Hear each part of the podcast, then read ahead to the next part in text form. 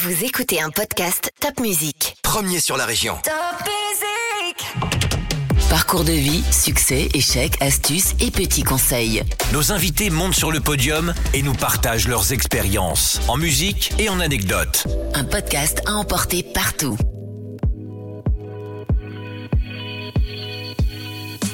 Je pense que dans la vie, il faut surtout être passionné et, faire, et choisir un métier avec passion. C'était révolutionnaire que ça soit la salle qui imprègne euh, les envies du client et qui euh, puisse retransmettre ça à la cuisine. Et on a un coup de téléphone un matin De de Jean-Pierre Pernaud qui dit Est-ce que je peux venir filmer le service parce que vous êtes, vous êtes, vous êtes le plus jeune étoilé de France? C'était un tsunami. hein, enfin. Oui, oui. Non, on peut le dire, oui, la, la première étoile est vraiment un tsunami. C'est Un c'est la vie qui c'est- bascule. Ce sont deux complices qui montent aujourd'hui sur le podium. Nicolas Stam Corby et Serge Chal, deux passionnés, l'un en cuisine, l'autre en salle. Ce duo ultra créatif fête cette année les 100 ans de leur restaurant étoilé depuis 20 ans. La Fourchette des Ducs à Aubernais en Alsace et la récente ouverture du restaurant gastronomique à Strasbourg, le Léonore.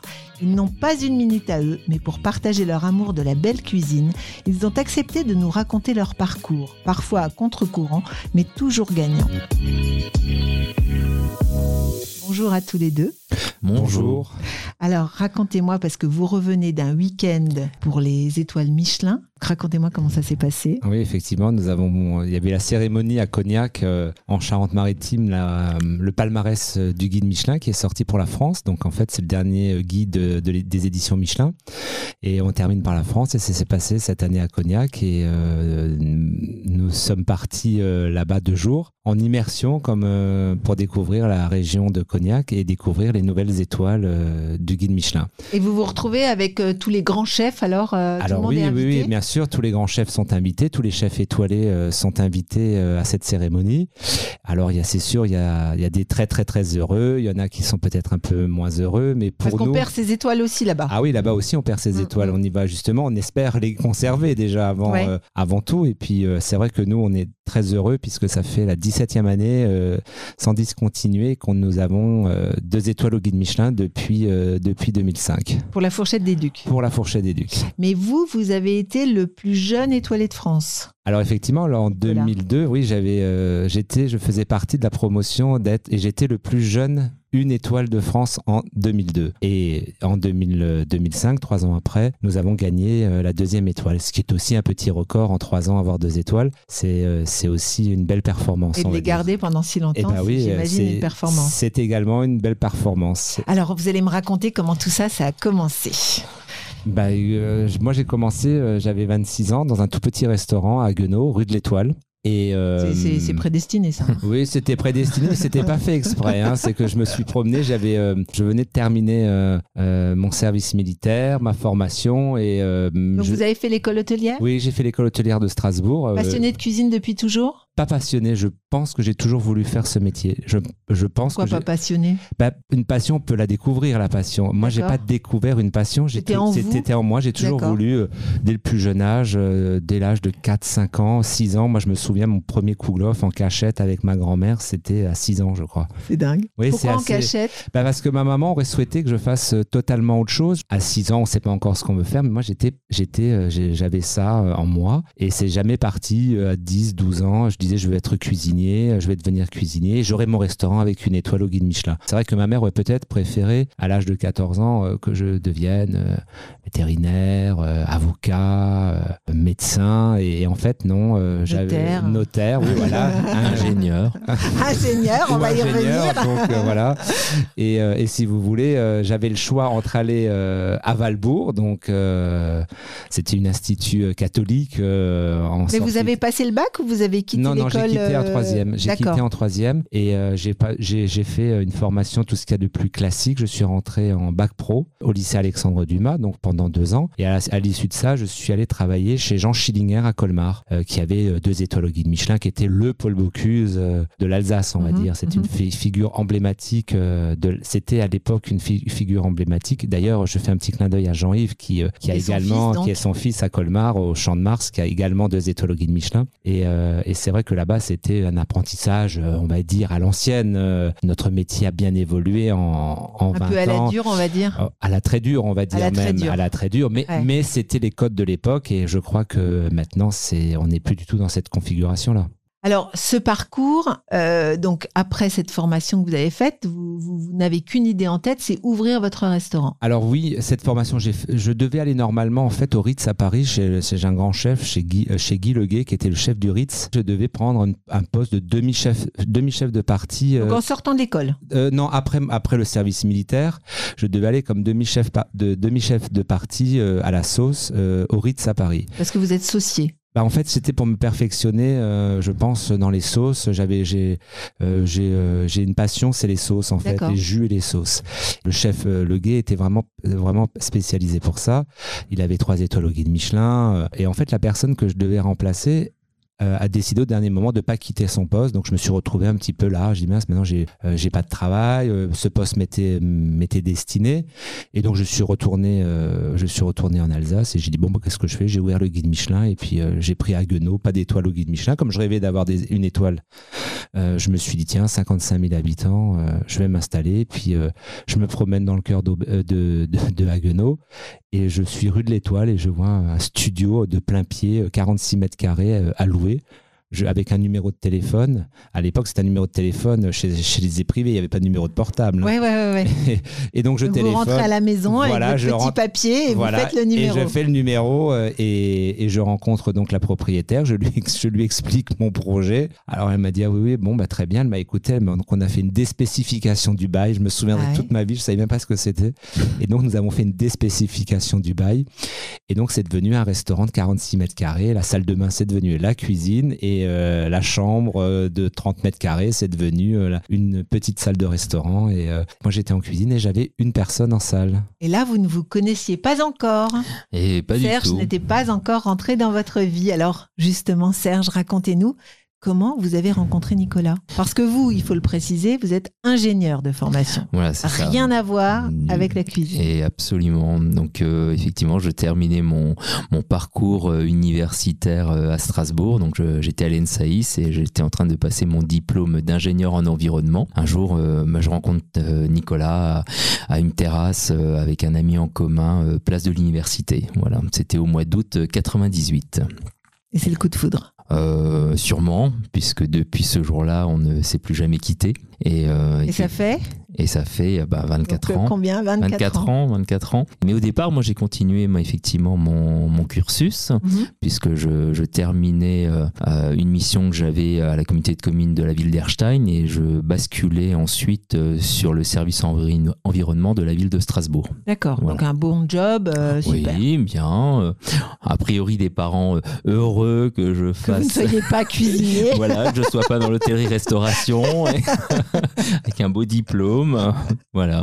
Et, euh, et puis les choses euh, ont changé. Et alors, qu'est-ce qui se passe? Comment ça se fait que vous vous êtes finalement retrouvé euh, dans ce restaurant à Agno Euh, c'est un appel au secours, je pense, de, de Nicolas, un, un jour qui, qui travaillait effectivement à Guenot. C'était un jour du mois de novembre 98. Et Précis, hein oui, c'est précis parce que ça, c'est le jour où tout change dans ma vie également, hein, puisque en dehors d'une rencontre, c'est également ma carrière professionnelle qui va complètement basculer. Et euh, Nicolas m'appelle au secours et je lui réponds. Un matin, j'étais à mon poste et puis il m'appelle et il me dit que la personne qui devait venir faire le service ne peut pas venir aujourd'hui. Est-ce que euh, tu peux venir? Nicolas, vous étiez complet Enfin, je veux dire, Oui, ça bien marchait sûr, bien le oui, oui, restaurant restaurant, bah oui, j'ai eu un, on va dire euh, un succès, enfin pas un succès, mais euh, euh, Ça a vite marché. Ça a vite marché, voilà. C'était une cuisine qui était euh, pour l'époque qui était soutenue, on va dire. On, Soutenu, ça euh, veut dire quoi? de- Raffiné on, de trouvait, qualité. on trouvait des Oui. produits, euh, on trouvait des, de jolis produits. de produits nobles Euh, oui. de produits nobles, on Mm. pouvait, euh, euh, il y avait euh, du cendre, du foie gras, on pouvait trouver des produits de la C'était région. un resto un peu haut de gamme. C'était euh, bistronomique, euh, Ouais. très chic. Ok. Voilà, c'était c'était pas du tout. J'avais pas. Alors c'est vrai que j'avais pour ambition, je rêvais d'une étoile,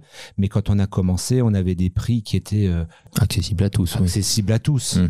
Je sais pas ce plus que ça grand veut nombre. dire ça, moi. Alors, accessible à, tous. au plus grand nombre plus qui a envie de se faire Mais plaisir au combien, restaurant. En plat France, c'était euh, en- 50, 60 francs à l'époque. Oui, ça, je crois oui. qu'il y avait un menu du jour, si je me souviens, qui était à 89 francs, un menu complet euh, avec des produits de qualité. plat, dessert avec des Mhm. produits de qualité. D'accord. Ah, Et donc, c'est- cette personne qui fait le service en salle ne vient Oui, pas. il ne vient pas et, je- et donc je téléphone. et vous à appelez Serge. Et Serge, il est au bureau à ce Et moment-là. Oui. Serge répond simplement à Nicolas, mais Nicolas, j'ai jamais fait ça de ma vie. Et je lui ai répondu, bah, euh, pour euh, porter des assiettes, il faut pas être ingénieur. Donc il va falloir que vraiment que je trouve une solution. J'ai demandé à midi, est-ce que tu peux, entre midi et deux, venir me donner un coup de main euh, pendant, juste pendant le service? Je te dis pas que tu dois quitter ton, ton travail. Voilà, donc c'était une. Et une vous l'avez bien pris, ça?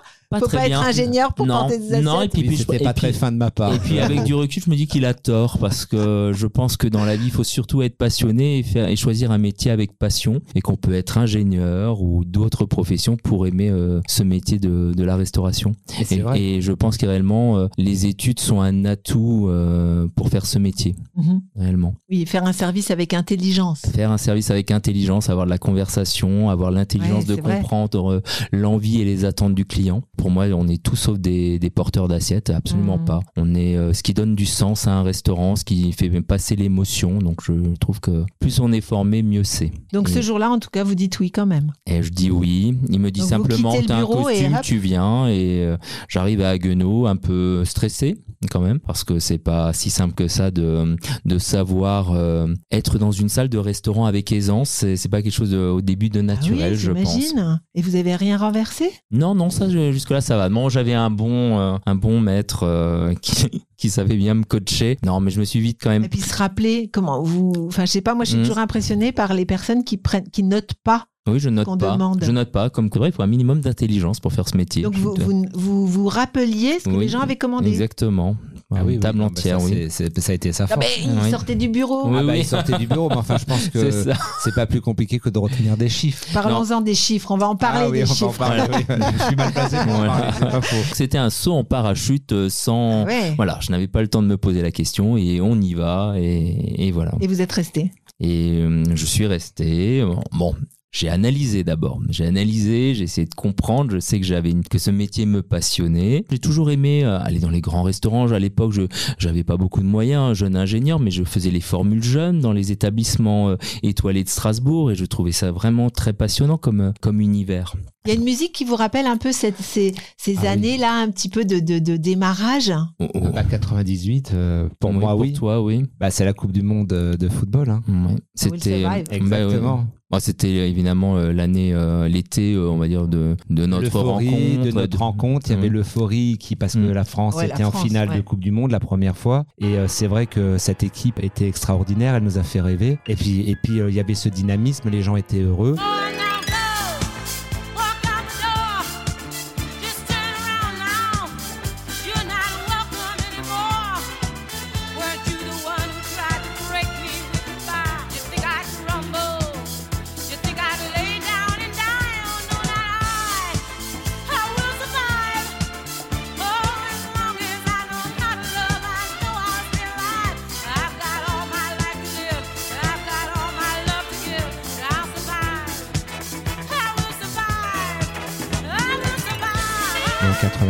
il y avait une espèce d'insouciance, euh, peut-être euh, différente que maintenant. C'est vrai qu'il y a une forme d'insouciance. C'est peut-être pour ça que je, ces époques-là où juste- on- Non, mais à cette Je- époque, vous quand même, vous acceptez de quitter un Ouais. job, un vrai boulot, entre Oui, non, mais c'est vrai, oui. c'est vrai. pour partir Pour finalement à une, euh, l'aventure. Pour une entreprise qui était toute 46 jeune. mètres carrés à Oui, Agneau, je 46 mètres rappelle. carrés. Euh, Qui s'appelait La Fourchette. exactement. La fourchette, oui, Ah. oui, c'est ça. C'est toujours d'ailleurs la fourchette euh, maintenant d'éduc parce Mhm. qu'on va vous raconter après pourquoi. Mais, Mhm. mais c'était la fourchette, oui, c'était le nom. Et pourquoi la fourchette C'est c'est parce qu'en fait, euh, euh, étant passionné en plus de de culture et de littérature gastronomique, euh, la Tour d'Argent, quand Henri IV venait à la Tour d'Argent, qui existe toujours d'ailleurs, ça s'appelait la fourchette, c'était une rôtisserie. Et c'est là où d'ailleurs euh, Henri IV venait avec sa fourchette en fait à deux dents. Ah, Et, euh, et c'est vrai que hum, je me suis dit, si je devais réussir comme la Tour d'Argent, ouais. Je vais l'appeler la fourchette. En fait, pourquoi la fourchette? C'est à cause de ça. Ah, c'est génial. Voilà, c'est il y a une histoire en fait euh,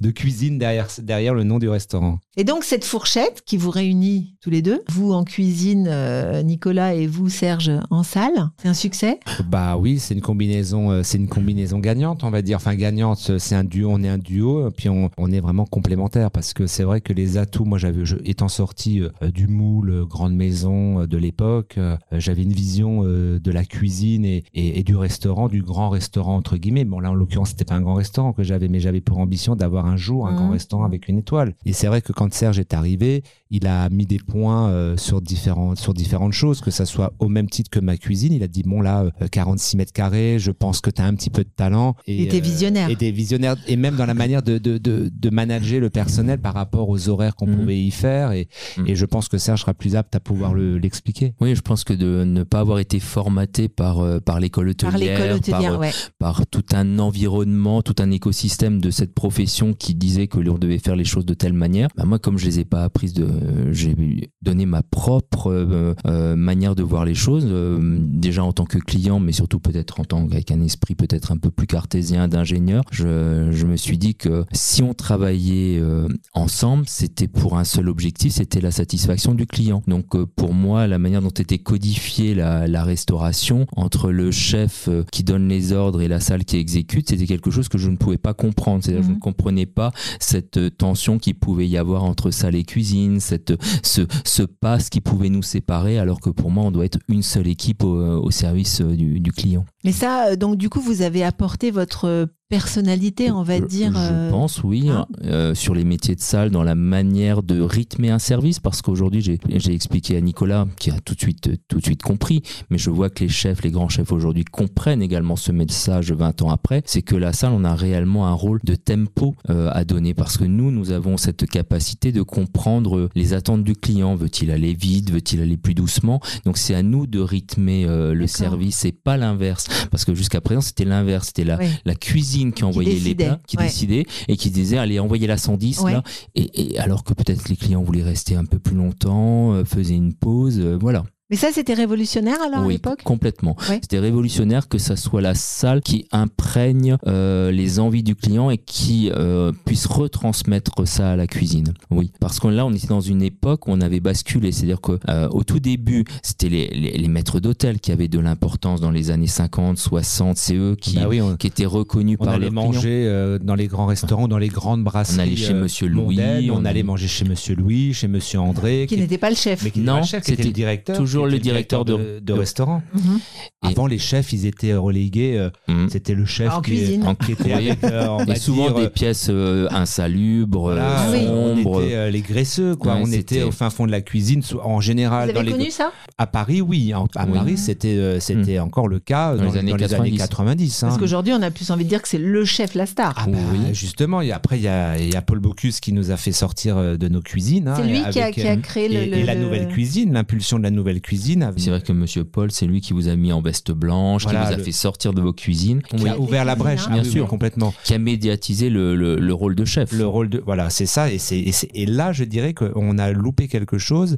euh, nous les, les, les, les chefs de cuisine et les et grandes les grands chefs, c'est que on s'est pas mis en question de savoir. On pensait que c'était que les clients venaient que pour nous, que pour nous, pour manger, pour manger et que la salle n'était que là pour répéter ce que oui, la partition. La partition, en fait, Mhm. non, la salle, elle répète pas la partition.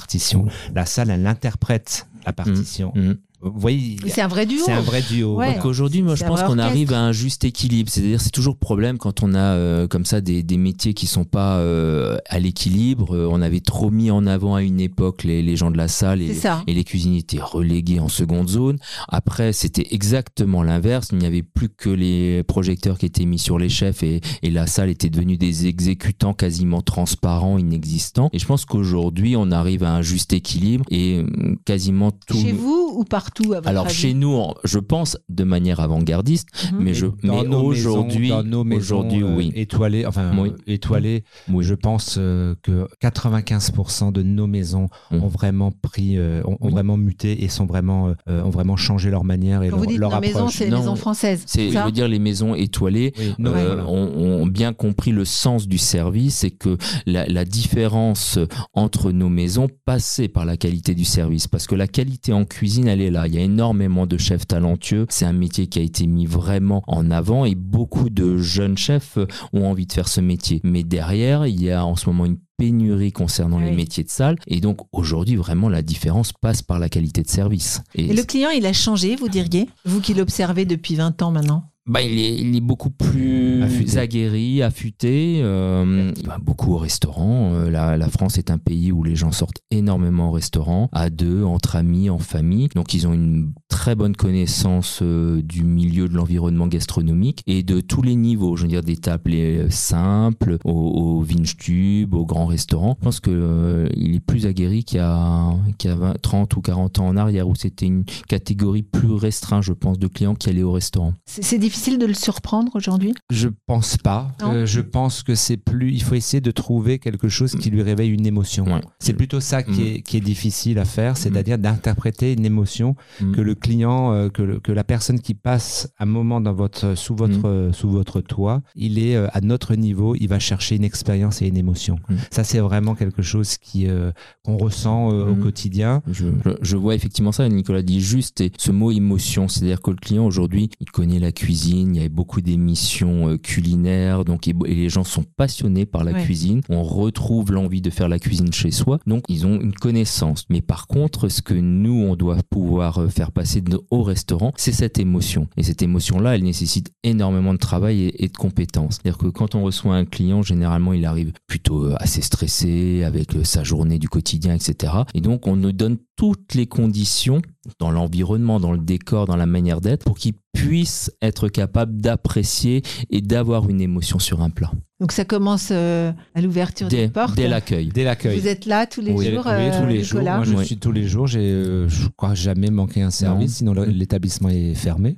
Ok, donc Voilà. vous, vous ouvrez la porte aux, aux Ah, clients. euh, on, est- on est là dans le hall d'entrée, tous les Mhm. deux. Nous sommes là, nous accueillons nos clients. Alors, je, moi, je, par contre, je ne vais pas en salle parce que je n'ai pas à empiéter sur le travail de mes collaborateurs en salle. Et au départ des clients, je leur dis au revoir à tous mes clients. Je dis au revoir à tous les clients. donc ça veut dire à, la porte. à la porte, guillemets. en fait. Vous, quand vous je- n'allez pas dans la salle non, de je vais pas dans la salle de restaurant. Comme on voit souvent les voilà, chefs parce qu'en fait, le chef, fin. voilà, le chef, quand on est euh, dans un restaurant euh, de notre de notre catégorie, j'ai pas envie des fois, euh, il y a des gens, ils, ont, ils- la- la- que le chef rentre en salle, ça peut mettre une petite Mal pression. ouais. Et euh, il y a des gens qui sont peut-être pas forcément, euh, ils sont là pour passer un bon moment ensemble. euh, ils ont, euh, ils peuvent me dire, ils ont envie de discuter avec moi et peut-être pas que les autres tables entendent. Oui, Donc, oui, oui, c'est pour ça on fait ça nous dans le hall d'entrée parce que le- on a la possibilité de le faire et, je, et, et la relation avec le client est beaucoup plus, euh, directe et sincère. C'est le dernier moment. Et c'est le dernier moment, Ouais, voilà. c'est. Alors revenons un tout petit peu sur euh, la fin entre guillemets hein, de la fourchette à Agno. Et oui. Comment ça se passe alors? Alors, euh, donc je me prends au jeu, je reste avec Nicolas, je- j'abandonne euh, effectivement mon poste au service environnement et je C'est suis un là. gros pari quand même. C'est un gros pari. hein. Je suis là à plein temps maintenant avec- aux, aux côtés de Nicolas à la fourchette à Haguenau. toujours un seul service où vous aviez Non, deux non, là on services avait Non. deux services. Deux Là, on avait Ouais, deux oui, Donc services. midi et soir. Voilà, mais on n'était que tous les deux. Donc, euh, il se trouve qu'on, je fais quelques mois avec Nicolas sans, sans trop gérer parce que, Et vous vous formez un peu autour de ça parce que euh, alors je me forme, je me forme. Bon, j'ai des compétences qui me permettent assez rapidement euh, d'avoir un bagage en, en sommellerie, en œnologie, puisque j'avais fait une thèse en environnement sur l'effet de euh, en plaine d'Alsace, qui euh, aujourd'hui a permis à des vignerons alsaciens d'avoir des parcelles de leur vignoble classées en grand cru. Donc ma formation était généraliste, donc j'avais euh, une connaissance euh, du climat, du sol, euh, du terroir, qui était quand même assez importante dans ma formation. Donc tout ce qui concerne, on va dire, l'écosystème de, de la gastronomie, je l'avais déjà quelque part dans, dans ma formation d'ingénieur. Donc je me forme en direct, hein, en Sur le tas. sur le tas, avec un formateur qui est Nicolas, donc ça se passe assez bien. Et euh, Ah, c'est bien. très vous bien. vous Non, êtes ça se jamais euh, disputé si, pendant un si, service si, Allez, énorme, énorme. Si, Ah, mais si, vraiment, non, non. vraiment. Euh, mais Genre, pendant- je, je- je- je jette mon tablier, mais je pas- m'en vais. bon pendant le service je sais pas oui. non mais pendant le service pas vraiment Non, mais après. mais mais après oui Non, parce que c'est n'est dur pas là pour supporter les Non. humeurs des uns et des autres, mais après, il y a eu Mm. des, une ou deux fois en 20 Mm. heures. ça m'est arrivé de jeter des terrines de foie gras dans 50 verres en cristal. Voilà, parce que- Non. Ah oui, oui, oui. Et pourtant, on n'avait pas un sou de rage. J'en avais pas un sou. Parce que c'était. c'était Agno. C'était Guenot, mais on était que tous les deux et la pression était quand même intense et on avait énormément de travail avec deux services par jour. Et Nicolas, euh, bah lui, il partait euh, à l'époque, il partait faire ses cours, J'allais au marché etc. le matin, Mais- je revenais. euh, Mais Nicolas aime beaucoup parler et il Ah bon arrivait un petit peu en retard à mon goût pour euh, pour le service et Donc euh, vous, vous étiez en stress. et j'étais en stress. Et quand il arrivait, évidemment, j'étais pas toujours de très bonne constitution et on a dû avoir euh, quelques débuts de service ou fin de service des fois un petit peu compliqués. Mais ça c'est Oui, mais parce qu'on était jeunes on était très très et jeunes. qu'on voilà. Donc vous, vous étiez seul en cuisine. De toute Oui, façon, oui, oui, vous oui. faisiez Ah oui, beau temps. Ah oui, oui, oui, évidemment. Bah oui. C'est ça qui l'énervait. Bah oui, c'est surtout ça qui l'énervait. C'est- Tout est dit là, Et effectivement. qui faisait la carte? Là, à l'époque, principalement moi. Oui, en c'était- fait, c'était c'était moi qui faisais Et la vous carte. saviez euh, faire les prix, tout ça? Enfin, comment vous Alors, ça? euh, comment comment dire euh, On va on va dire oui, Bon, bien vous sûr. étiez formé à Oui, oui, oui, ça mais en fait, la formation, euh, c'est une chose, mais en fait, en fait après, il y a le terrain. Mm. Et très vite, euh, Serge s'est rendu compte euh, bah il y a le terrain, il y a la réalité, la vraie réalité euh, des choses. Et euh, c'est vrai que bon, là, je, dois l'avouer, heureusement que j'ai rencontré Serge parce que je pense que euh, on n'en serait pas là euh, 24 ans après, parce qu'effectivement, je pense que ça, c'est aussi un autre métier, la gestion. Je pense que à l'heure d'aujourd'hui, on, on devrait beaucoup plus former euh, la formation en entreprise. Il faut vraiment qu'on développe ça parce que c'est vrai que avec du recul, Oui, c'est une entreprise. euh, hein. C'est une entreprise, voilà. Et Serge a amené ce regard extérieur euh, qui a fait que, effectivement, heureusement qu'il était là parce que je pense que euh, j'aime bien dire la plaisanterie n'aurait pas duré longtemps, Ouais. mais c'est vrai, heureusement qu'il était là pour euh, pour amener un autre regard. euh, Parce que vous, celui, vous achetiez au bah, marché j'achetais, gare, j'allais, je- quand sans je voyais, euh, Oui. pas sans compter, mais euh, Si, si. Si, il a dit Si, si. Oui, Si. Il, il t'a toujours pris les produits que tu souhaitais et voilà. Et- Voilà, je me suis jamais mis de barrière. Et, et d'ailleurs, je dois le reconnaître que Serge ne m'a jamais mis de barrière. Je Oui, il s'est à- débrouillé à- pour voilà. que vous s'est soyez débrouillé libre. Que, puisse, euh, que je puisse être libre. euh, Ouais. euh, et encore maintenant, quand il y a des gros investissements à faire, parce que là, la donne n'est plus du tout pareille après euh, 23 ans de carrière, les enjeux ne sont plus du tout les mêmes. Quand j'ai des idées, euh, Mm. euh, pas farfelues, mais des idées d'investissement, on doit faire ci, on doit faire ça. Tiens, il faut qu'on refasse toute une terrasse, ça a des coûts Bien de sûr. refaire des, des, ce genre d'investissement ou refaire, par exemple, tiens, on va refaire la salle, on va refaire la cuisine. Il a toujours veillé à ce que je puisse le faire euh, tranquillement. Il a toujours trouvé les solutions pour que je puisse euh, être épanoui au travail. Voilà. Ouais, mais Ça- c'est ça- ça, fantastique. hein, ça, vraiment, je dois le reconnaître. Ouais, vraiment, au-delà du côté euh, peut-être plus rigide que, que peut avoir, parce que c'est lui euh, à la tête pensante, oui. C'est lui qui compte, c'est lui qui a- lui qui tient les moi je la fais moi je fais la cuisine et lui il a tous les autres problèmes donc Eh en ouais. plus euh, les relations avec nos collaborateurs euh, le- les Ouais, ressources humaines euh, c'est Serge qui s'occupe de tout ça. Ouais, ouais. Mais alors justement, euh, c'était une cata au niveau Ouais. euh, gestion? Ah ben euh, donc après mes quelques mois euh, où j'étais on va dire euh, plus euh, à regarder et à essayer de d'analyser ce métier, euh, je me souviendrai toujours d'un on va dire je pense qu'on était en mars 99 donc euh, après une année d'exploitation pour Nicolas, je le vois prendre un grand sac de sport et puis euh, charger ce sac de sport de plein de papiers parce que j'allais pas dans son bureau, je le laissais gérer et puis à un moment je Vous, me vous étiez salarié en fait J'étais salarié, voilà, Voilà. j'étais- ça faisait quelques mois que j'étais salarié euh, de, de l'entreprise. oui là il me laissait faire Et, euh, euh, et voilà. j'ai laissé faire. Je voulais pas m'initier encore à intervenir. J'ai, j'ai, j'ai dire, j'étais en phase d'observation. Ouais. J'essayais de comprendre ce métier. Un ingénieur, ça a Ouais. du sang-froid. D'abord, Oui. voilà. oui c'est ça Ah, il était euh, non, mais c'est vrai. un euh, J'ai pas voulu. pas du pas- tout dans l'émotion Je voulais Oui, pas bah, parler. Et vous, euh, que dans l'émotion. Voilà. Ah, complètement oui, oui. On a deux Non, mais ça, j'ai opposés. bien cerné. Voilà. Et donc là, effectivement, ce sac de sport qui est rempli de documents, je lui demande tout simplement, mais tu fais quoi, Nicolas? Il me répond, mais je vais chez le comptable, on fait le bilan. Alors là, je suis un peu surpris parce que je lui dis, mais toutes ces factures-là, elles datent de quand? C'est tu Ah, n'as je- pas déposé ta comptabilité mensuellement? Je sais Oui. pas, c'est un non. peu étrange. Si, si, si, si, mais il manquait deux, trois papiers, il me dit comme ça. Très bien. Je le vois, il dit rien. Puis bien sûr, une semaine après arrive le, le bilan. Euh, bah, malheureusement, il avait beau avoir eu un succès pendant un an parce que le restaurant était quasiment tout le Oui, temps complet. c'était complet Mais on travaillait très très bien Complet, complet ne veut pas dire que l'entreprise. gagne de l'argent. Mais voilà. Eh oui. Et malheureusement, ben, on avait un gros déficit et, et tout ce qui n'était pas justifiable est devenu euh, des revenus de Nicolas alors que c'était un travailleur indépendant. Donc, on s'est retrouvé avec des très très gros rattrapages sur une première année d'exploitation. Donc, qui faisait que l'entreprise était vraiment en situation euh, très délicate, Périlleuse. périlleuse Oui. en 99. Bien sûr, Nicolas dit tout de suite Ah non, non, mais Nic- Serge, je pense qu'il faut vraiment que tu t'occupes de tout. euh, euh, Bah, tu- je te donne tout. La euh, patate chaude. Voilà, c'est ça, débrouille-toi. Moi, je euh, ne fais que tu- la je te donne l'entreprise, c'est toi qui gères, tu t'occupes de tout. Alors j'ai dit non, non, mais attends Nicolas, c'est bien gentil ta proposition, mais 100% ça ne m'intéresse pas du tout. Parce que tu sais, on a besoin d'un cuisinier dans, dans une équipe. Donc moi je te propose qu'on fasse 55 ans et qu'on réussisse ensemble ou on se cassera la figure ensemble. Et voilà, et c'était le, le début de De la l'aventure.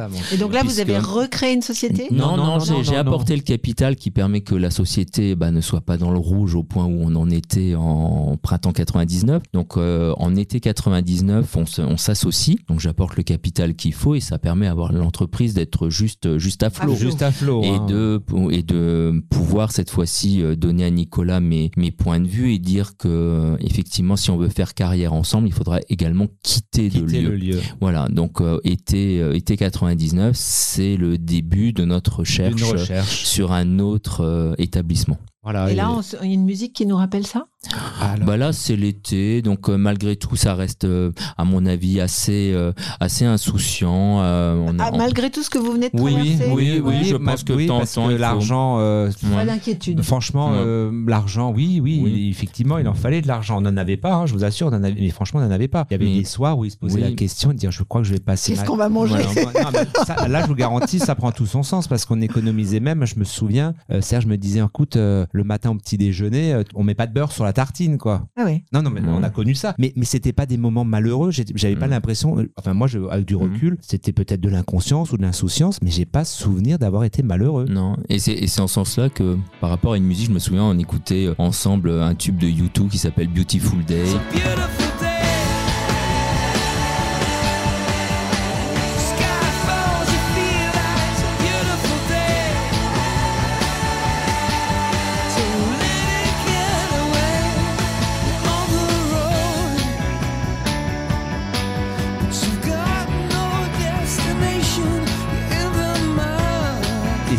que en regardant un peu maintenant, parce que cette émission elle est vraiment très bien, comme ça te permet de revoir un peu ton Mm. parcours dans le rétroviseur, même si Mm. j'aime pas regarder dans le rétroviseur, mais c'est très c'est très pertinent parce que alors c'est vrai que peut-être une ou deux fois, je me suis dit bon là quand le banquier euh, a dû téléphoner euh, euh, deux fois dans le mois, euh, je me disais oui bon là il, faut- qu'on trouve une solution. C'est vrai il faut qu'on trouve une solution, mais comme après il est rentré dans le capital en 99, ça commençait pas à aller mieux, mais on avait un- il avait amené son regard et là très vite il a dit il faut qu'on qu'on déménage et on trouve une solution et à ce moment-là euh, Jean-Pierre Eberlin euh, Donc, il y, a dit- un, qui est un grand chef étoilé. non, non, non, c'était Oui. le, le- ouais, enfin, le- son frère. Son frère, d'accord. Eberlin, voilà, Jean-Pierre Eberlin était en salle. C'est un, c'est un grand directeur. Enfin, c'était le, le patron de l'auberge de Lille et qui s'occupait euh, du rayonnement de l'auberge de Lille. Donc il y avait Paul et Jean-Pierre Eberlin. Donc Paul était le chef et Jean-Pierre était l'homme de salle. voilà. D'accord. Voilà. Qui était à l'époque Et- président euh, des grandes tables du monde. Euh, Oui, et puis il, il aimait beaucoup l'art et il avait une exposition à Haguenau. au musée d'Haguenau.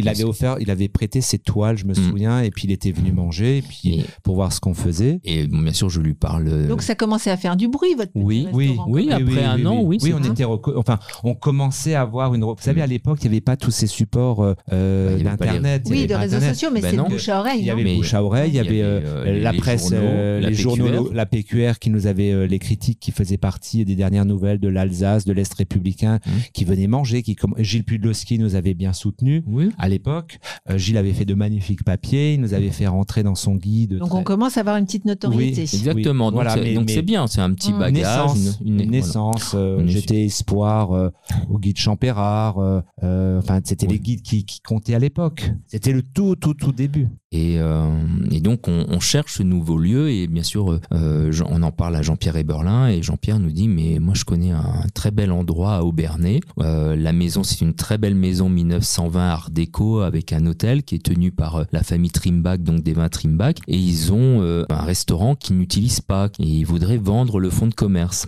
Et nous, on se dit Bah, c'est super. Euh, on cherchait entre Strasbourg Vous et n'aviez Hague. pas d'argent? Bah non. Non. Bah, je suis allé voir le banquier. Hein. Voilà. On- non, tous les deux. On Non, était tous les allés deux. tous les deux. Parce que Nicolas, c'est bien, il ouvre les portes et moi, généralement, je rassure. Donc, euh, Voilà, à bah, nous deux, tu ça va. On va voir le banquier. On avait un peu découvert, mais c'était pas non plus. euh, pas non, non plus parce que la le, fin pre- du le monde. premier banquet qui- euh, qu'on avait, il lui a quand même renversé le bureau, Nicolas. mais voilà. Oui. êtes fâché Ah, non, Ah bah fâché, oui. Vous êtes un sanguin? Ah oui. Non, il s'est calmé. J'étais beaucoup plus virulent quand j'avais euh, 30 ans ou 20 euh, à l'époque. Donc, ça filait 28 doux ans. dans la cuisine, quand même. Mais j'étais seul. Ah oui, bah limite, après, il y a eu du monde. Oui, mais ça a beaucoup, il y a beaucoup de choses Ouais. qui ont changé parce qu'après, il y a effectivement, euh, quand on est arrivé Et puis à moi j'étais là aussi parce que cette vision de, de la pression sur les salariés c'est quelque chose que je pouvais pas non, Non. plus imaginer même si c'était quelque chose qui existait dans, dans ces métiers là Dans les cuisines, hein, dans ouais. les cuisines parce qu'on disait ah bah oui il y a le coup de feu il y a ce c'est stress les c'est normal d'Épinal où Mais- on voit les chefs qui. Mais oui. Ouais, mais ça c'est fini, C'est c'est fini, fini. c'est. Parce Ouais, que bah, plus. maintenant, parce qu'aujourd'hui, il faut savoir gérer son stress, comme dans tous les métiers. Et de toutes on les peut pas manières, faire si du ça bon. existe encore, si ça Mm. devait exister encore quelque part, il faut qu'ils se posent des questions. Pourquoi euh, il n'y a plus de collaborateurs pour, euh, Ouais. pour venir On travailler n'accepte plus. Voilà, on a, le- le- la nouvelle génération n'accepte plus. Et elle a bien raison de plus Ah ouais. l'accepter d'ailleurs. Mais Serge était précurseur. Oui, là pour le coup, oui. Parce qu'il avait amené un autre regard. Il venait quand même d'une administration, d'une collectivité. Mm. Donc il a amené totalement un autre regard. Non, mais de toute façon, c'était impossible pour moi de vivre ces moments de stress euh, mal gérés. Le stress, Ouais, ça ouais, se ouais. gère. Et si on veut être agréable avec le client et si on veut le rendre heureux, il faut être soi-même heureux parce que un salarié qui est oppressé dans son environnement de travail ne peut pas faire passer d'émotions à un client. Nicolas l'a très vite compris et et est devenu un des chefs français qui a le plus défendu euh, notre, notre métier et notre profession. Et en l'occurrence, les métiers de la salle. Parce que je partais du principe qu'un grand restaurant, ça ne, ce n'est pas que la cuisine, c'est un, c'est tout un, univers, c'est un univers, Ouais, voilà. c'est un tout. Ça devient donc la fourchette des En Ducs. février 2000 euh, à Aubernay. Voilà. parce que le, le bâtiment s'appelait les Ducs d'Alsace et euh, on a voulu associer notre nom la fourchette et c'est devenu la fourchette des Ducs. Voilà. Donc deux étoiles au guide Michelin depuis 20 ans, on l'a dit. Alors, non, de 20 ans, une étoile. 2002, la première étoile, Ouais. Et 2005, la deuxième étoile. C'est allé très vite. Et votre rêve. Ah bah oui, moi pour moi j'étais même quand euh, la deuxième étoile elle, elle est arrivée, moi j'y crois. Enfin, je- c'était inespéré. Enfin, je, ne me l'imaginais même pas. C'est vrai que la première Tu étoile avais est un arrivée. objectif d'une étoile, D'une étoile, Michelin. voilà, moi, je- ça me paraissait moi, j'aurais fait toute ma dépassé, vie, euh, pas mal. très vite. Oui. Objectif dépassé. Et, Et- c'est là où on se dit que la, la première étoile, c'est quand même la plus belle quelque part parce que vous rentrez dans cet univers des, des étoilés et je me souviendrai toujours euh, de ce moment-là nous étions euh, nous étions Jean-Pierre Pernaud nous nous, étions télé- nous a voilà. téléphoné. C'est vrai euh, C'était Jean-Pierre Pernaud qui nous a Parce qu'à téléphoné. l'époque, c'était une conférence Ah, parce que de vous le saviez pas. Non, Non. c'est l'AFP Ah. qui, qui envoyait euh, la, la conférence de presse Michelin à tous les organes de Bah, presse, Paris, euh, télé, PQR. PQR. Et on a un coup de téléphone un matin de de, Jean-Pierre Jean-Pierre Pernaud qui dit Est-ce que je peux venir filmer le service parce que vous êtes, vous êtes, vous êtes le plus jeune étoilé de France et vous êtes en Alsace et je veux vous, en- on va vous envoyer une équipe et on Mm. viendra filmer le service. Voilà.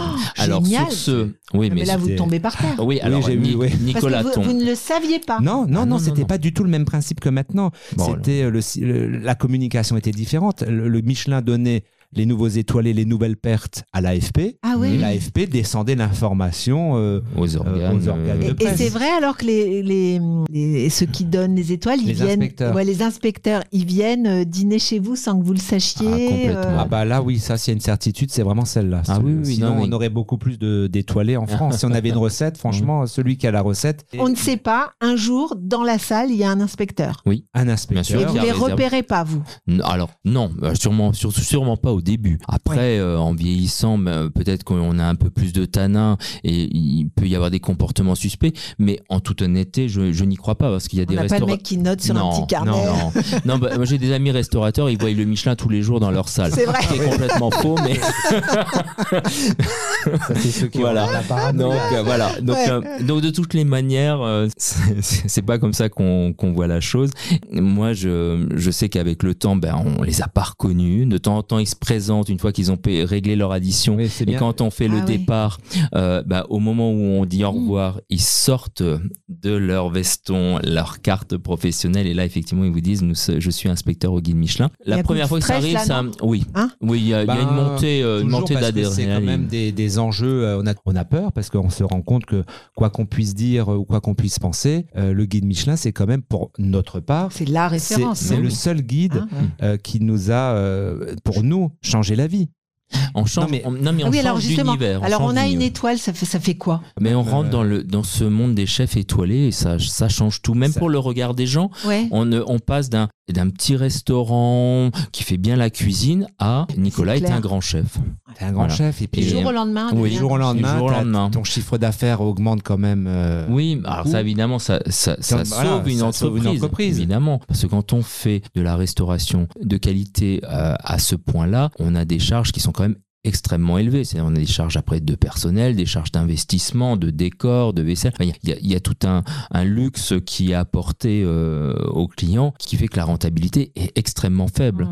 Et si on veut réellement s'en sortir, il faut, il faut avoir ces étoiles Michelin pour avoir des, des prix qui soient en rapport avec la prestation. On peut trouver des restaurants simples, on y mange une très bonne cuisine où on peut avoir une étoile. Mm. Il faut pas penser qu'il faut automatiquement avoir une nappe, de l'argent. Oui, mais alors justement, dans, dans, dans les images Oui, c'est- d'Épinal, on oui, imagine le- l'inspecteur qui, C'était qui pas notre cas, parce que tout. notre cas, c'était encore euh, Voilà. l'ancienne Ouais, méthode. Voilà, c'est là où qui je- vérifie voilà. tout, qui regarde comment les serviettes sont pliées, qui va Mmh. aux toilettes. Bien sûr. C'est bien qui- sûr. qui- Ça existe toujours, ça? Ça peut exister. Oui, sauf que nous, on n'avait pas les toilettes Non, nous, on qui étaient pas faites pour avoir des voilà. étoiles C'est Michelin. pour ça on est un peu le contre-exemple parce que nous à l'époque les toilettes qu'on avait c'était pas euh, les toilettes du grand restaurant étoilé. Ah ouais? C'est pas le contre-exemple parce que en salle c'était quand même extraordinaire ce qu'on offrait déjà comme prestation parce que ça faisait quand même assez palace par rapport à la cristallerie, à l'argenterie, à tout ce Ah qu'on oui. pouvait avoir euh, dès le départ hein, parce que Oui, c'est c'était notre propre. c'était votre goût. Oui, mais quoi. ça c'était Voilà, notre, notre goût. style, Voilà. le Mais- style alsacien, mais c'est un mais raffiné. Mais c'est est- un un- coût. mais c'est un coût. C'est vrai que Mais on avait des, on avait des verres euh,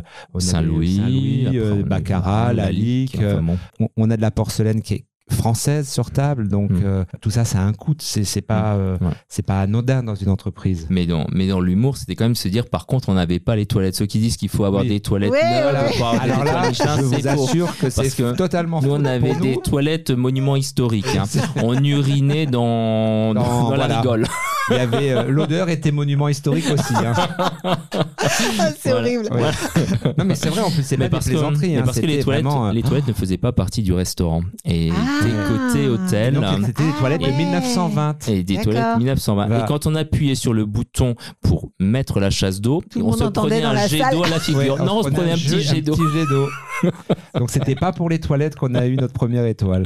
Voilà. Donc cette première étoile arrive, c'est quand même fantastique. Ah bah à l'époque oui c'était euh, c'était euh, pour nous c'était un tsunami. hein, enfin. Oui, oui. Non, on peut le dire, oui, la, la première étoile est vraiment un tsunami. C'est la vie qui bascule, les, les réservations qui se font longtemps à l'avance. Et puis alors on nous attend, on nous attend réellement, on vient juger ce nouvel oui, étoilé. il y a une pression quand même. Il y a une Oui. pression qui se rajoute. Et puis vous êtes quand même malgré tout toujours bien jeune, hein, puisque Nicolas avait 29 ans. Il faut tenir cette, euh, cette pression, ce Ouais, on l'a dit tout jugement. à l'heure, hein, le plus jeune À étoilé. l'époque oui c'était Mm. c'était moi. Et donc à partir de ce moment-là, ben, on se dit maintenant, ce qui serait bien, c'est qu'on va peut-être essayer d'être un peu plus nombreux, de former une équipe. Et, Parce qu'il euh, faut rappeler que quand on est arrivé à, à Aubernais, nous étions, euh, nous étions que quatre. Moi en cuisine avec Mhm. un cuisinier et Serge Ah. avec un chef de rang. hein, Et avec ça, vous avez eu une étoile. une étoile, on on était étoile. quatre. Bon alors, comment on fait en cuisine? Comment on se réinvente? Comment on fait? Comment on a une étoile?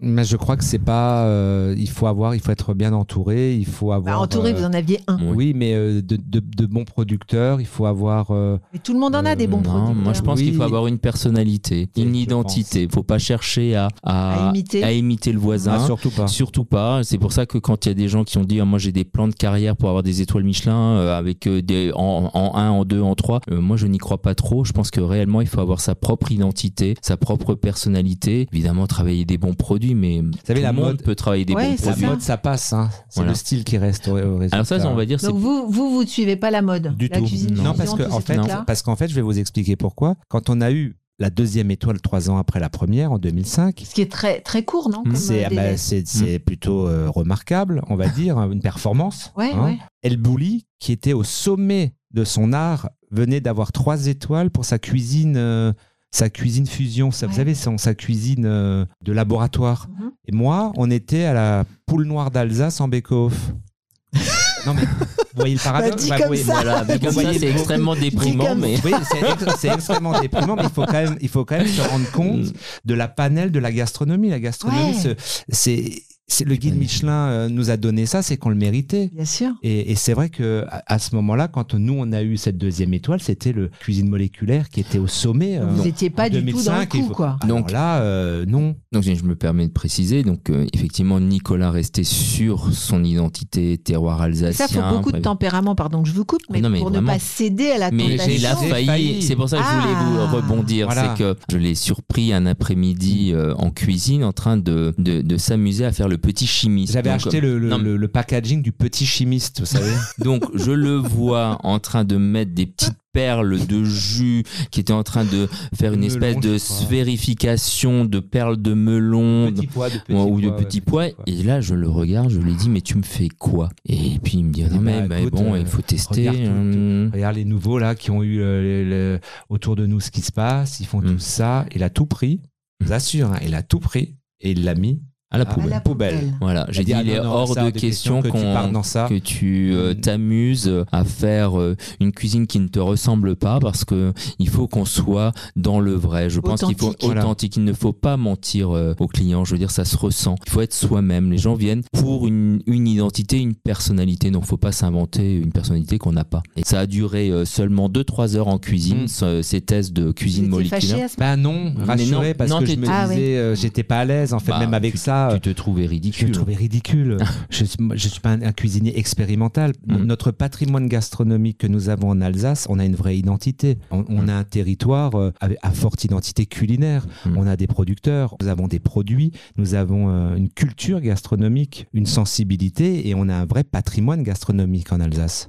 C'est pour dire que il existait déjà des, des grands chefs qui étaient dans cette mouvance de la cuisine moléculaire et je trouvais que c'était très bien parce que c'était leur identité, mais que nous, on n'allait pas changer en cours de carrière. Ça faisait déjà quand même plus de 7 ans Oui. que nous existions. Nous avions deux étoiles Michelin. J'ai dit, Nicolas, si nous avons deux étoiles Michelin, c'est pour notre manière d'être. Ce que nous faisons aujourd'hui, on va pas changer. Non, mais c'est sage parce que moi, je Mm. sais pas, la tentation est grande de se Oui. dire pour la troisième Bien étoile, on devrait peut-être changer, Oui, on devrait Ah oui. peut-être euh, se bien renouveler. Mais euh, Bien sûr, ce que Mais maintenant, mon but, ne reconnais que c'est pas si simple, c'est vrai que souvent parce qu'en plus avec ton côté artiste, tu te mets beaucoup de doutes, tu as beaucoup Oui. de doutes. il y a des enjeux. Souvent, je me dis, est-ce que ça, ça va? Est-ce que, Est-ce que est-ce ça va est-ce plaire que je vais, Est-ce que je vais dans le encore, bon sens? Est-ce que Mm. oui Est-ce que ça va plaire encore? Ouais. Bon, alors, je me rends compte que la- l'affluence au restaurant ne baisse pas, donc je me dis finalement, euh, je me suis pas trompé. en- C'est comme une pièce, quand les gens sont contents, on continue, on, on essaie de peaufiner, on essaie de l'améliorer. Euh, la cuisine, c'est vivant, c'est en, en- en perpétuelle mutation.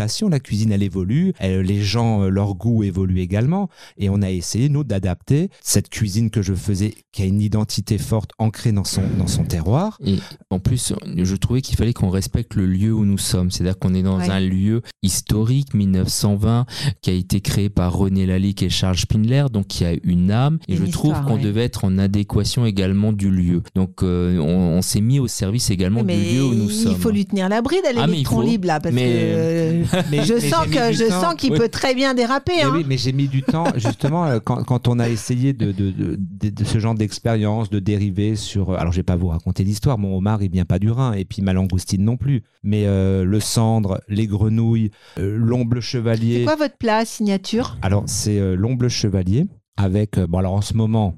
En l'occurrence, c'est il y a les premières asperges euh, qui commencent à sortir de terre avec un sabayon réfort. C'est le patrimoine alsacien qui est représenté à la fourchette des ducs et plus que jamais, je me suis approprié le patrimoine culinaire alsacien. Oui, et ce que tu rajoutes bien sur ce plat long le chevalet, tu me précises bien avec une émission de réfort. Et je pense que ta force a toujours été euh, l'assaisonnement et les sauces. Mmh, les que, sauces, ouais. Voilà, ce qui magnifie le produit, comme on peut imaginer que beaucoup de chefs euh, peuvent avoir accès aux beaux produits aujourd'hui. Oui. Mais ce qui fait la différence sur un plat, c'est c'est la sauce, c'est son assaisonnement, c'est la manière de, de magnifier un produit qui est beau à la base, mais quelque part il faut encore le sublimer. Et c'est en ce sens-là que tu as sûrement une, une force Oui. qui nous a permis d'être encore aujourd'hui au, au top niveau, puisqu'aujourd'hui en, en, en 2022 on a encore deux étoiles Michelin et, Après et on 17 ans. fait toujours Ouais. C'est la partie, 17e année quand on même. fait toujours partie des, Alors, des vais- vais- ambassadeurs de la région. Je vais jeter un petit pavé dans la mare parce que c'est bien, vous êtes dans un lieu historique, ça fait Mm. 100 ans, ça fait euh, X années que vous avez euh, maintenant ces deux étoiles, mais vous venez maintenant de d'occuper les lieux d'un restaurant euh, Historique, tout à fait no- euh, oui, Oui. historique mais Oui, enfin on euh, va dire un tout petit peu moins pour, ceux qui nous écoutent c'est-à-dire c'est le Léonore à Strasbourg qui était l'ancien commissariat Voilà, voilà, voilà. qui est, qui est un, Mm. un endroit très connu à Strasbourg Mhm. et qui n'est enfin tout est très moderne. Ah oui, Oui, oui, oui, là, c'est une révolution, c'est à 360 Donc là, comment on euh, fait euh, une cuisine authentique dans un endroit euh, très Alors, moderne? Alors nous déjà, on a Notre ville de cœur, c'est Strasbourg. Nous sommes tous les deux strasbourgeois et on avait toujours eu envie à un moment donné, D'un restaurant à Strasbourg. voilà, d'avoir euh, notre adresse euh, à Strasbourg. Pourquoi vous n'avez pas ouvert votre restaurant Serge et Nicolas. la- À l'époque, on n'avait pas les moyens. N- Non, mais ensuite, le- Et il n'y avait pas de lieu.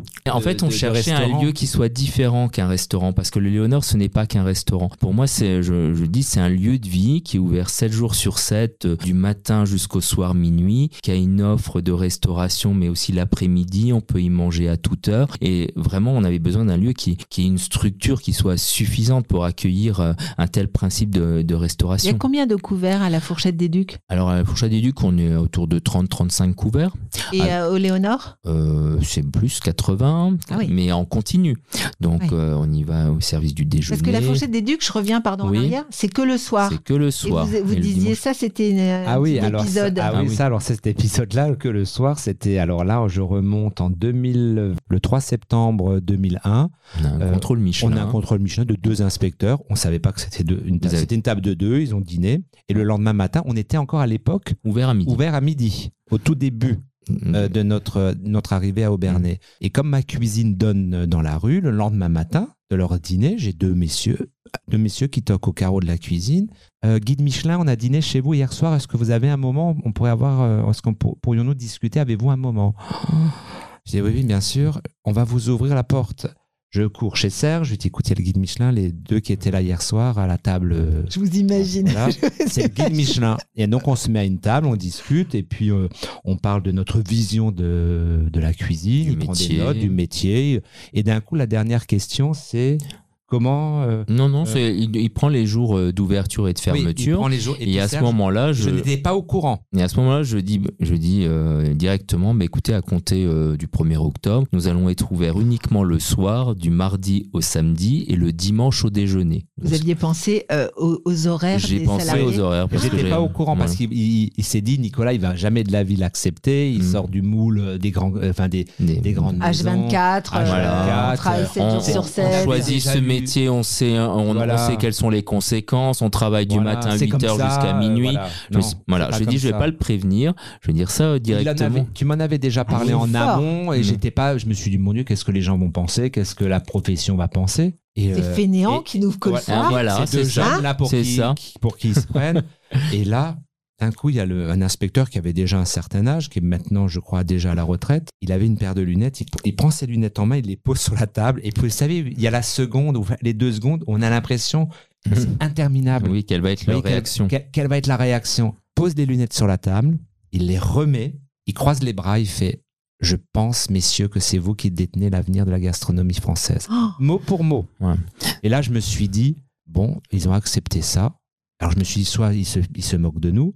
Mais ils nous ont quand Non, même non. souhaité du courage. Euh, bon courage si vous arrivez à mettre ça en place. Mm. C'est vraiment courageux. C'est vraiment courageux. Donc c'était le principe de faire un service par jour. J'avais choisi les services du soir parce Mais que vous, vous la- aviez imaginé que vos, vos horaires d'ouverture jusque-là, euh, vos services, Mm. deux services, Il avait- c'était trop? Mais c'était trop. il, C'est trop. il m'en parlait comme de ça sans vraiment le commencer dire. à euh, 9h le matin, faire un service à midi. Alors en plus dans nos dans nos restaurants au déjeuner, il y a beaucoup de gens venaient venaient faire bureau. Je veux dire, on avait Il euh, restait il jusqu'à restait 16h ou jusqu'à des choses comme 16 ça, heures ouais. et puis après on redresse une salle pour que ça soit parfait le soir pour faire encore un très beau service. Mais c'est juste pas possible. Et ça 5 jours sur 7 ou 6 jours sur 7. Qui a envie Donc- de faire ça Donc j'ai dit à Nicolas, bah Oui, visiblement, oui.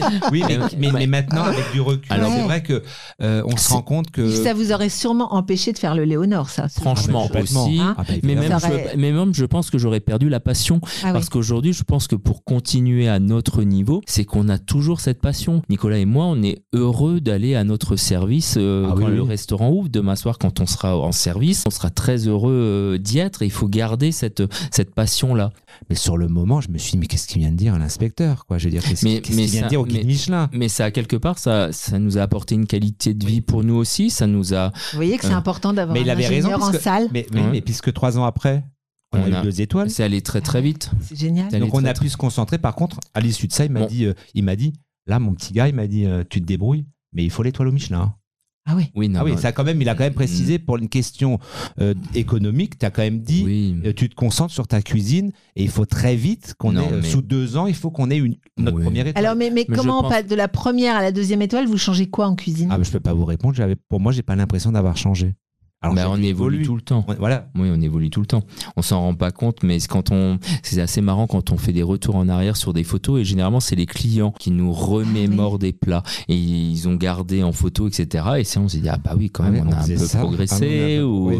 on essaye, on essaye toujours d'être plus ou moins intemporel dans notre manière d'être parce qu'on a, on a un style et ce style on le garde. Comme on dit souvent, la mode ça passe, mais le style il reste. Et donc je pense qu'à la fourchette des ducs on a un style, mais ce style il doit quand même évoluer. Il doit être dans le dressage, il doit Oui, être. c'est euh, l'authentique modernité. voilà, c'est c'est exactement ça, oui. Mais c'est compliqué pour Nicolas de- de- d'expliquer comment on arrive de la première à la deuxième.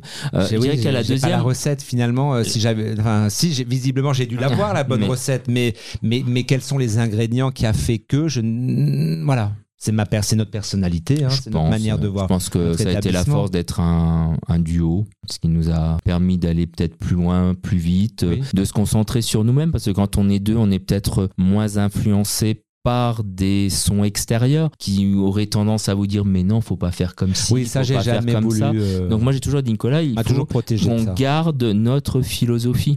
Ça veut pas dire, euh, ça veut pas dire être obtus ou se prendre pour les meilleurs. Non, juste être soi-même, être vrai. Et ça, c'était, à mon avis, très important dans notre carrière. Ça nous a quelque part assagi aussi. On n'avait pas besoin de, de jouer un, un autre jeu, un autre rôle. On était juste nous, autant dans la vie privée que dans la vie professionnelle. Euh, On a, on n'a jamais cherché à mentir.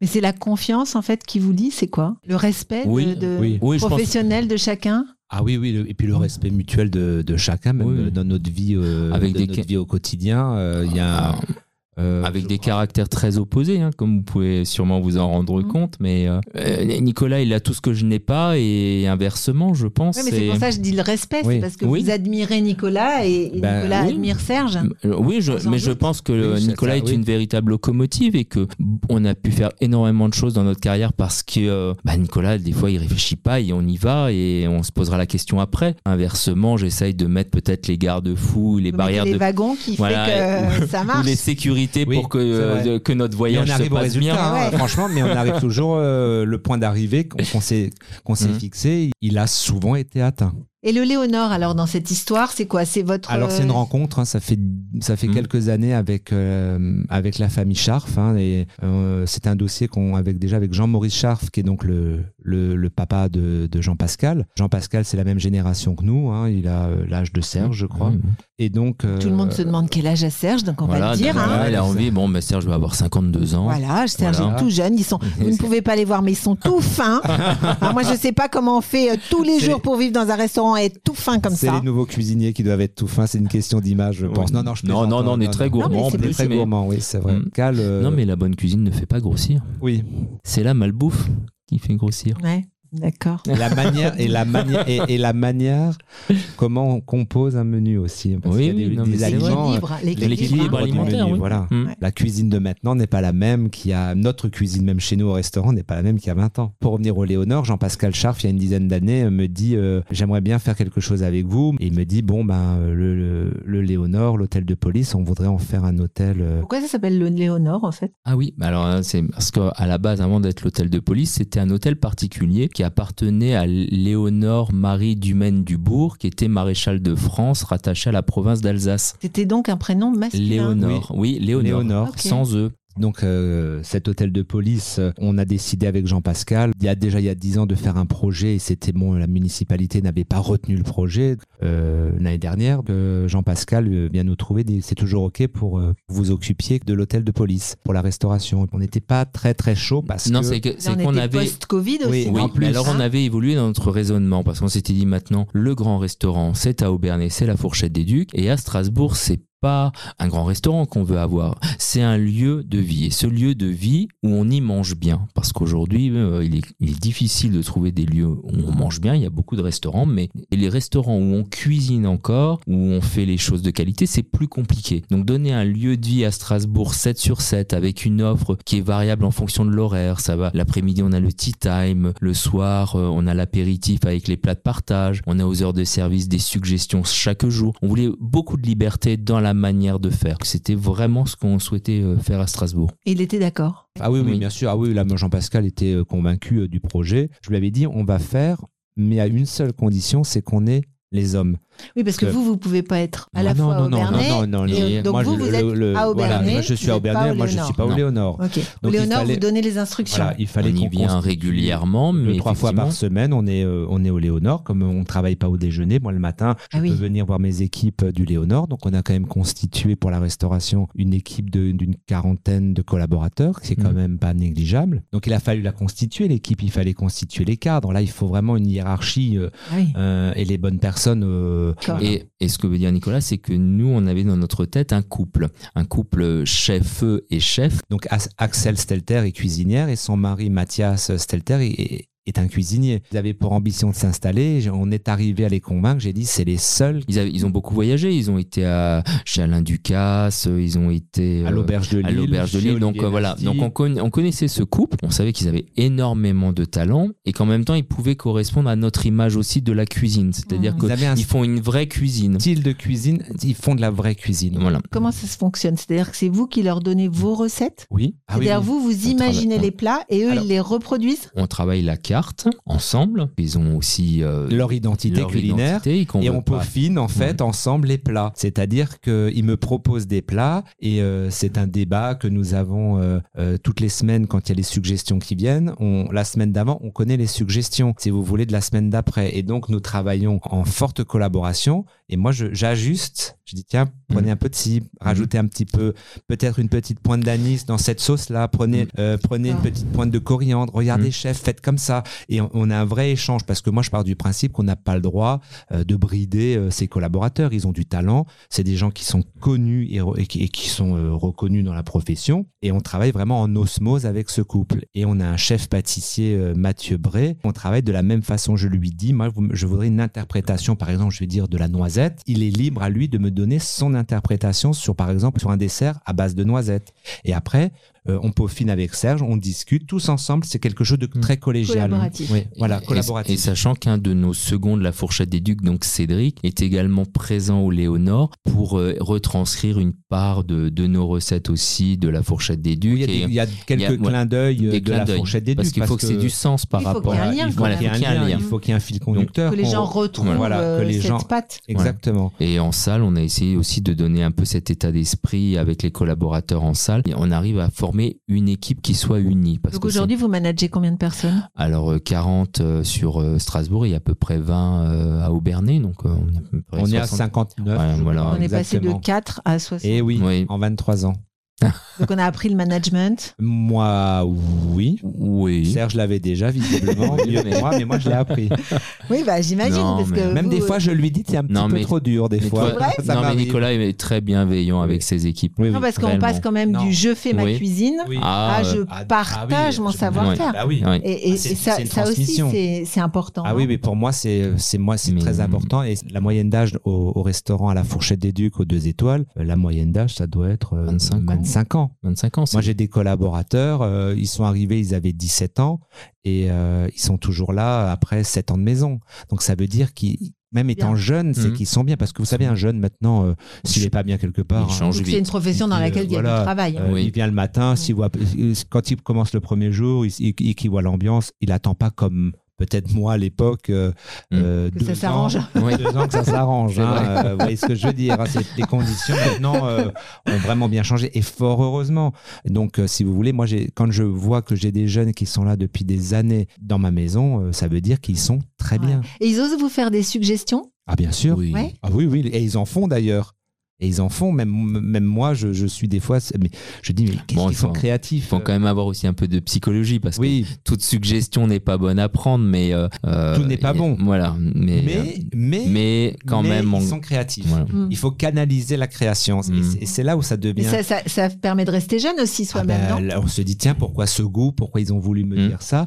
Et en fait c'est là où ça devient très intéressant parce qu'en fait on est ils sont à la fois quand je leur dis regardez si vous rajoutez ça et si on fait ça comme ça essayez de faire avec ça regardez ce que ça donne si c'est présentable on essaye et le client ça sera de toute manière c'est le juge le dernier juge c'est le Mais est-ce client qu'on hein. fait des tests avant Ah oui, d'envoyer oui. en salle oui oui Ah Entre oui. vous alors? Ah oui oui. Vous goûtez Oui, généralement, euh, oui. Oui, oui. euh, Serge a souvent donné l'impulsion et En fait, euh, moi, j'ai toujours souhaité pour les desserts que ça soit peu sucré et pour les plats qui soient digeste. Et en l'occurrence, les desserts, et ça c'est Oui. bien que tu parles des desserts, moi aussi, comme j'ai- on, on- on s'est construit tout seul, euh, j'étais obligé de faire les desserts. Mm. Et dès que le guide Michelin, il y a 4 ans, euh, a, a créé le nouveau, un nouveau titre, Hmm. ils ont créé les 30 meilleurs restaurants de France. En, en- en pâtisserie. En pâtisserie. En pâtisserie. Voilà, c'est comme s'ils avaient, euh, s'ils étaient étoilés. Et ça fait 4 ans que nous avons le prix. On est rentré dans les est- 30 meilleurs restaurants Ah oui, dans les pour la 30 plus, pâtisserie. Ah en plus oui. des deux étoiles, Oui. nous, D'accord. avons, nous avons le prix de la pâtisserie faisant partie des 30 Et c'est vous qui l'a faite Bah alors c'est moi qui l'a fait avec, avec mes pâtissiers, parce qu'à l'heure d'aujourd'hui on a deux pâtissiers. Mais c'est pour vous revenir, c'était pas un pâtissier qui était euh, que j'ai en pâtisserie qui a un CV, euh, Oui. un CV de fou puisqu'il est sorti de l'école hôtelière, il s'est mis à la pâtisserie chez moi. Il avait 18 ans quand il a 17 ans et demi quand il est arrivé à la fourchette des Ducs et c'est lui donc je l'ai formé et c'est lui qui a eu le prix à 21 ans, il a eu le prix Passion dessert. C'était le Benjamin de la promotion. Il était à côté Comme de, vous. comme moi, de Cédric Grolet, de Christelle Bruat, euh, Hmm. et euh, de François Perret Oui, et, non, et des- plein d'autres noms de la grande pâtisserie de restauration française. Mm. Et donc ça a été, ça prouve bien que de laisser faire les jeunes, de les canaliser et d'accompagner les jeunes, ils ont vraiment beaucoup de talent. Et d'ailleurs, on, on- ça se retrouve un peu dans les émissions de télé quand vous regardez. Ah bah ouais, quand on Plof, regarde il y a, Top euh, Chef, etc. Et, et quand on regarde les Top Chefs ou les Master Chefs qu'il y avait il y a à peu près une quinzaine d'années, peut-être Mhm. une dizaine d'années. Ah oui, mais ça c'est professionnalisé Ça, hein, c'est vraiment les jeunes des grands professionnels. Mm. Même si je dis attention, la télévision, Oui, Euh, ça met en scène. c'est de la mise en scène, ce n'est pas la vraie vie, Ouais, ce ouais, n'est pas ouais. la vie d'un restaurant. Ouais. Euh, c'est pas voilà, c'est pas comme ça que fonctionne forcément Vous un avez restaurant. jamais été invité à Top Si, Chef? si, si, on avait fait, on avait organisé le dîner presque parfait à l'époque, quand c'était euh, la grande mode du dîner presque parfait. ouais, ouais. Hmm. Euh, on avait, euh, j'avais organisé le, la grande finale au, à l'hôtel Bristol chez mon ami Eric Mm. Fréchon. Hmm. On avait organisé la finale du dîner presque parfait il y a à peu près 12 ans de ça, je Mhm. crois. Ouais. Et moi j'avais fait Top Chef pour les métiers de salle. Puisqu'ils Ah avaient, oui oui, oui, oui, puisqu'ils avaient fait une épreuve sur les métiers de salle avec Denis Courtiade du Plaza Athénée. Oui, puis la télé, c'est quand même euh, un booster, non? Oui. Non, Oui, oui, ah, bah, la médiatisation, La bien sûr, médiatisation, c'est c'est vrai intéressant. que c'est un booster, mais il faut savoir la canaliser, la Il maîtriser. l'a géré. Et, et la- voilà, la Ouais, gérer. ouais, pardon. Parce que le plus gérer. important, c'est quand même le client qui vient. euh, c'est celui qui paye ça. Finalement, vous savez, c'est- voilà, c'est ce que dit Serge. Au résultat, le dernier juge, c'est le client qui paye la note. Mhm. Donc être proche des gens, Voilà, Oui. c'est ça. La et la sincérité, je hein. pense. vrai, Je authentique pense, oui. Être Mm. authentique et, et sincère. et toujours passionné. Voilà, c'est ça. Hein Ça résume? Ça, oui, ça résume oui. bien. C'est quoi l'avenir? Pour nous, c'est de continuer euh, avec cette passion, d'avoir euh, une équipe extraordinaire à nos côtés et de d'imaginer ben, au fur et à mesure, parce que maintenant je pense qu'on a aussi un temps où il faut imaginer euh, la suite. Donc le, le plus beau pour nous, ça serait ensuite la transmission, parce qu'on fait pas ces métiers-là pour exister euh, juste pendant euh, un temps donné. On, on est là pour euh, créer des lieux qui perdurent derrière nous. Donc euh, voilà. L'histoire se perpétue. Exactement. La transmission, je crois que l'avenir, c'est la transmission, ce qu'il y a je de plus beau. Et euh, c'est ce qui serait, euh, c'est par exemple dans 15 ans, euh, si je pouvais, euh, si on pouvait transmettre avec étoile ou sans étoile, hein, ça veut pas dire que je vais garder encore dans 15 ans mes deux étoiles ou peut-être je passerai peut-être à trois. peut-être, ne sait-on jamais. Mhm. Mais mais, mais oui, non, mais c'est vrai. oui, c'est vrai. Mais ce que je, c'est vrai que si en plus avec le parcours de vie que nous avons eu, professionnel que nous avons eu, puisque nous nous sommes construits, moi je suis l'ancien de personne, moi j'avais pas un pédigré comme mes, mes petits camarades en disant je suis l'ancien d'eux. Donc on s'est construit, Serge et moi tout seul. Serge non plus n'était pas Bah du oui. métier. Donc Ah on, oui. a, on a chaque, chaque jour, Mais On a amené- votre force, justement. mais ça a été une force Mm. euh, vraiment, euh, et ça on, on sous-estime peut-être des fois euh, les épreuves à passer, mais c'est ce qui nous a vraiment amené chaque petit caillou à l'édifice. Et je me dis, si on arrive à transmettre le travail comme, comme on l'a fait, le transmettre, hein, euh, mais ça, ça sera vraiment, euh, ça, pour moi, ça c'est l'avenir. Ah ouais. Moi, je me souviendrai toujours d'un inspecteur qui m'a dit, un, un cuisinier qui a du talent, c'est s'exprimer avec une sardine. Serge, non seulement il est ingénieur, il est passé à un des meilleurs maîtres d'hôtel euh, qu'on a en ce moment en France, avec une sardine, il m'a déjà impressionné. Donc c'est qu'il a en plus du talent en cuisine. Formidable. Parfait. Un concentré de talent dans ce studio aujourd'hui. Alors, ce, ce podcast s'appelle Le Podium. Vous êtes en haut, euh, bien sûr, sur la première marche. Qui avez-vous envie de faire monter sur votre podium? Ah, bah alors là, il va falloir un podium. euh, À mon avis, très très, Très, grand très, parce très grand. que par rapport à notre manière d'être et notre construction que nous avons eue depuis plus de 23 ans, pour nous, il est euh, évident que on- Alors déjà, c'est nous, aurions envie de faire monter avec nous parce qu'on Mm, croit Thomas, sincèrement. Thomas, mais, euh, Cyril, tout- Morgane, euh, Margot, Oh. Les Anthony. 60 euh, euh, 60 collaborateurs. C'est ça. euh, Et on pense réellement que bah, sans eux, on peut rien faire dans, dans nos métiers On, on a besoin de, de tout le monde à nos une côtés. famille? C'est une famille. Oui. Aujo- Aujourd'hui, c'est une famille. On est très très proche d'eux. Quand on s'est retrouvé après euh, deux mois et demi de confinement, ils nous avaient organisé une magnifique fête euh, de retrouvailles. Ils s'étaient tous euh, cotisés pour. euh, Ils vous ont invité au ils restaurant? nous ont invités Oui. au restaurant. Oui, c'est- c'était voilà. très émouvant. C'était vraiment très émouvant et euh, c'est- Vous c'est imaginez assez- la pression du resto qui vous a accueilli c'est vrai. C'est vrai, c'est vrai, c'est vrai. C'est vrai.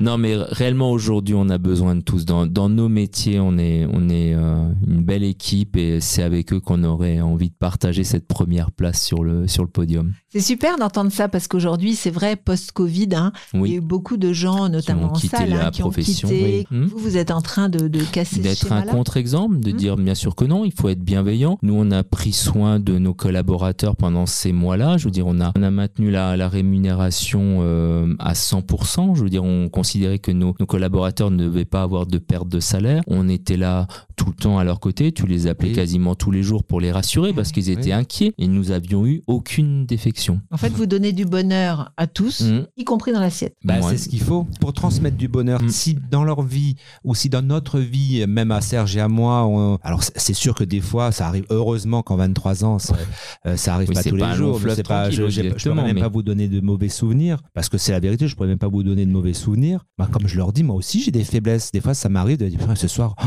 franchement, j'ai vraiment J'ai pas, pas envie. envie. J'ai pas envie, mais Ouais. mais j'y vais. On y va et on se soutient les uns avec les autres Mhm. parce qu'ils ont vu qu'aujourd'hui, bah tiens, aujourd'hui, vu l'emploi du temps que, que j'ai peut-être eu entre j'étais là, j'ai fait ci, j'organise telle organisation, j'ai j'ai une pensée aussi pour euh, quand on a fait la cuisine pour euh, pour les mamans et, et les enfants d'Ukraine. Euh, j'avais une très grosse journée, il a fallu donner à manger la nuit parce qu'ils arrivaient d'Ukraine. Donc le lendemain, j'étais un peu plus fatigué. Ils ont dit non, non, chef, vous vous occupez de rien. Demain, euh, euh, c'est nous qui faisons. On a un relais comme ça. où Les jeunes nous poussent. Enfin, c'est une ambiance famille. Voilà, c'est une famille qu'on a le droit un jour de dire bah lui il est pas bien et dire bah écoute aujourd'hui il est de mauvaise oui. humeur et on doit le soutenir.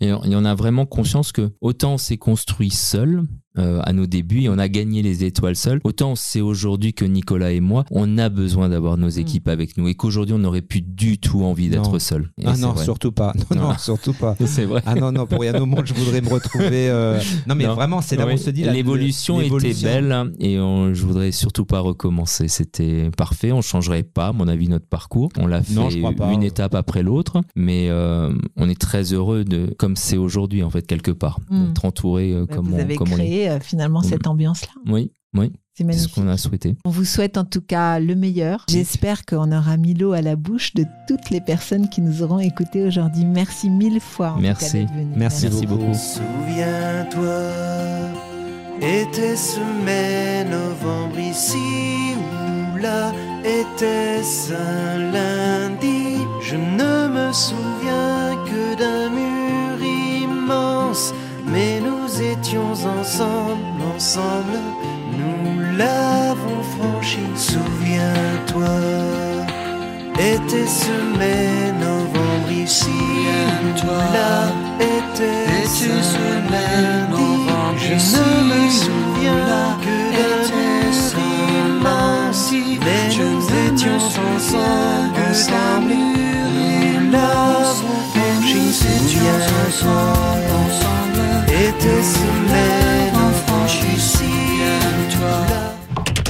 Parcours de vie, succès, échecs, astuces et petits conseils. Nos invités montent sur le podium et nous partagent leurs expériences en musique et en anecdotes. Un podcast à emporter partout.